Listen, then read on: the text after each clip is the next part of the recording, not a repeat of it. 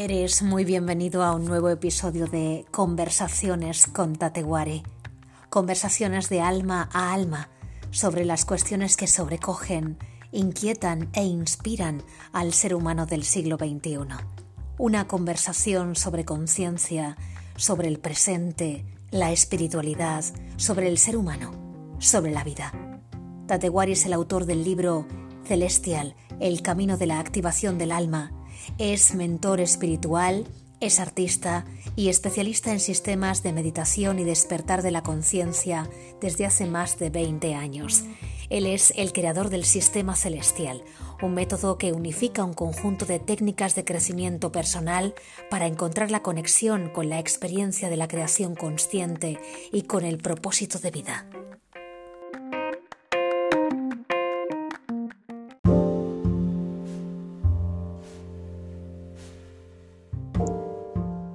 Las horas, los aciertos, los pasos, el día que pasa y la espera del acuerdo al recuerdo de lo que somos, Tatewari. Del acuerdo al recuerdo y una vez que estamos en el recuerdo, como dos veces cuerdo.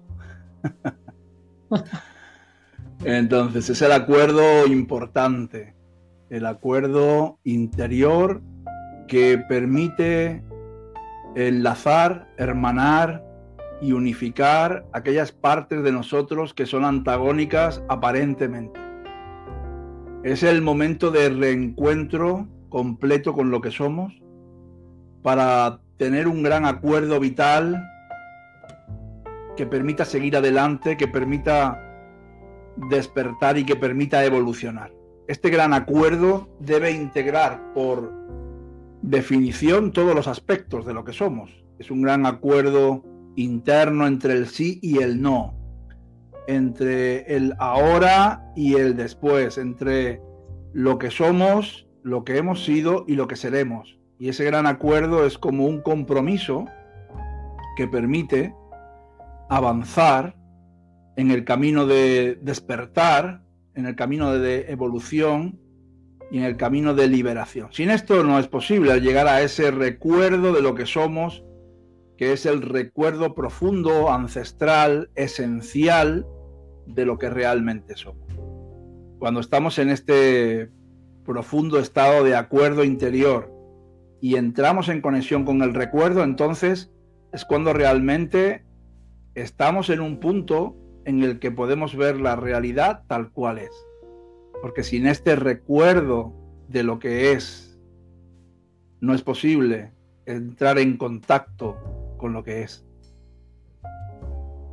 Somos seres en constante debate interno. Ese, debemos practicar más esa escucha para llegar a ese recuerdo, para recordar realmente de dónde venimos, nuestra verdadera naturaleza.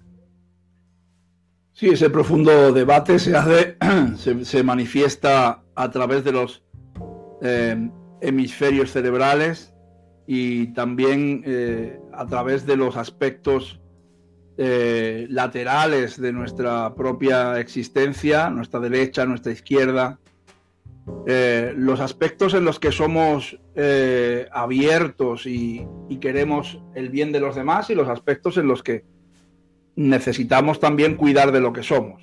Eh, este debate interior es el que genera finalmente una acción que puede ser considerada que está eh, dentro de los valores y dentro de la, de la conciencia real o se ha perdido en la búsqueda de eh, el placer personal, ¿no? en la búsqueda del bien personal solamente. Entonces, este, encuentro entre lo, de afuera y lo de dentro. Este debate interno entre la acción que me cuida y la acción que integra a los demás. Este debate interior entre estar intentando hacer que mis intereses personales tengan también un, hueco y también comprender los intereses también de los demás. Este es, un, es un debate constante que se convierte en debate político que se convierte después en debate ideológico, que también se puede llegar a convertir en debate religioso y se confrontan la necesidad de escuchar mi propio origen como parte de una cultura, de una clase social o de eh, un nivel de educación en, eh, a veces confrontación con otras culturas, con otras clases sociales, con otros eh, niveles de educación distintos, con otros elementos culturales diferentes del mío, y por eso ese debate interno tiene que llegar a un gran acuerdo, y ese acuerdo tiene que ser algo que integre a los demás, que integre el resto del universo distinto, diferente de mí mismo. Cuando yo puedo integrar lo que es diferente, entonces empiezo a encontrar la verdadera unidad. Cuando integro la diferencia es cuando realmente acepto el punto de igualdad, porque es importante comprender que la igualdad es el respeto de la diferencia. Claro, a veces se confunde y necesitamos en ese cuidar de lo que somos, se confunde con intentar que seamos el centro de todo. Eh, no se ve correctamente. Eh, y esto quizá es lo que habría que, trascender y, habría que evolucionar hacia otro lugar. Sí, en, un aspecto hay diferentes visiones o, aspectos dentro de esto. En un aspecto sí somos el centro, porque el universo no tiene centro, es excéntrico y por tanto cada ser humano y cada conciencia es el centro del universo. Pero a la vez, eh, tampoco no somos el centro de todo lo que pasa, porque pasan muchas más cosas, dado que el de al lado también es el centro.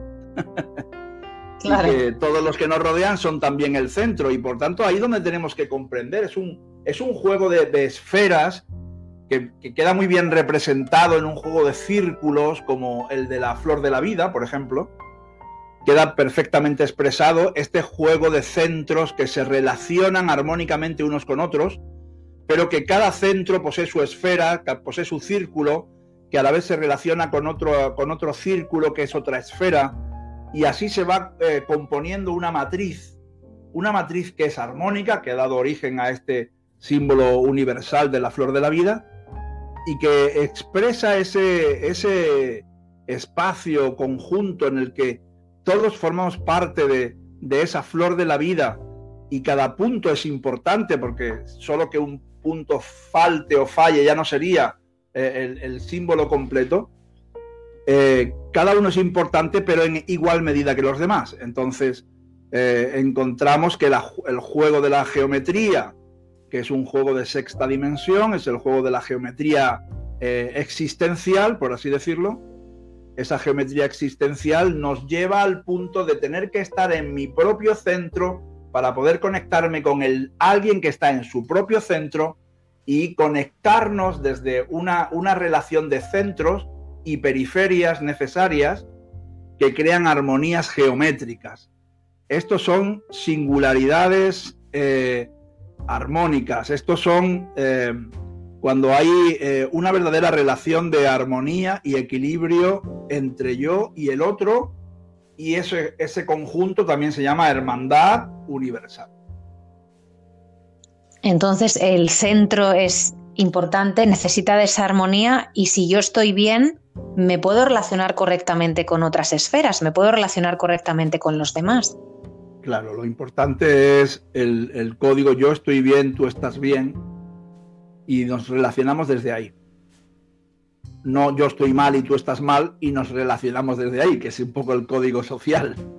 ¿no? Todos estamos mal y todos nos queremos relacionar con otras personas que a su vez están mal consigo mismas y con los demás. Entonces, es, es muy difícil el acuerdo, es muy difícil la, la, conexión. ¿no? Eh, estamos viendo que el antagonismo además se convierte en, en elemento de atracción de masas utilizado por los más media para que las personas se acerquen ante los antagónicos porque disfrutan, disfrutamos del Real Madrid-Barcelona. Quiero decir que eh, el ser humano disfruta del antagonismo. Pero eh, verdaderamente a este, esta recomposición del mundo verdadero necesitamos, esa recomposición, regeneración de la conciencia que tiene que despertar, y esto es lo que llamamos el despertar, el salir del disfrute del antagonismo eh, del que disfrutamos o del que la gente, digamos, la, masa está ávida de que haya debates políticos y cada vez más eh, y, también ideológicos y, deportivos para poder insultar al otro, básicamente, y para poder eh, eh, degradar al otro todo lo que, lo que esa emocionalidad un poco primitiva necesita para sentirse bien.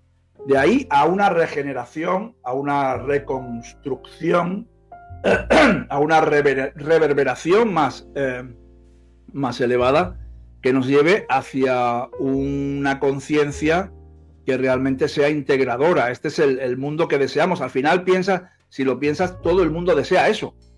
Eh, sea de derechas o de izquierdas, de arriba o de abajo, al final todo el mundo desea ese mundo feliz, de armonía, donde me puedo relacionar con los demás, donde recibo suficiente y donde me encuentro con gente que también recibe lo suficiente como para poder compartir.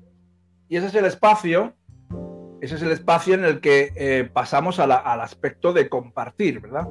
Eh, cuando yo tengo suficiente y me siento eh, abundante y generoso, me reboso en espiritualidad, en conciencia, en alegría, en sabiduría, en arte o en cualquier otro aspecto de lo humano, me reboso sobre, lo, sobre mis límites y comparto con los demás y me relaciono con personas que se rebosan también a sí mismas y que desde su talento específico puedo comprender y compartir ese disfrute de entender la belleza del otro.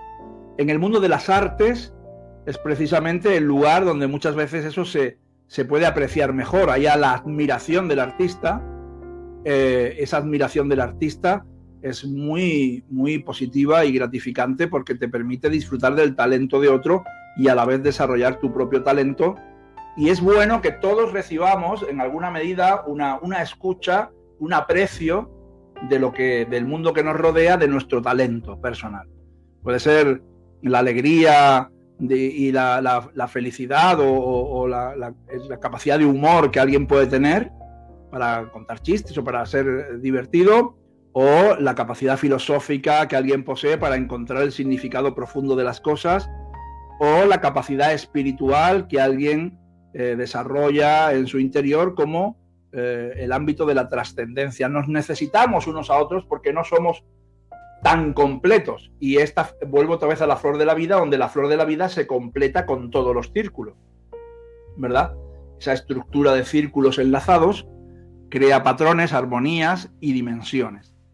Entonces es muy, muy interesante permitir que eh, el, talento personal se desarrolla y se exprese y disfrutar en la misma medida del talento de los demás en el ámbito de la creación, del arte y de la vida.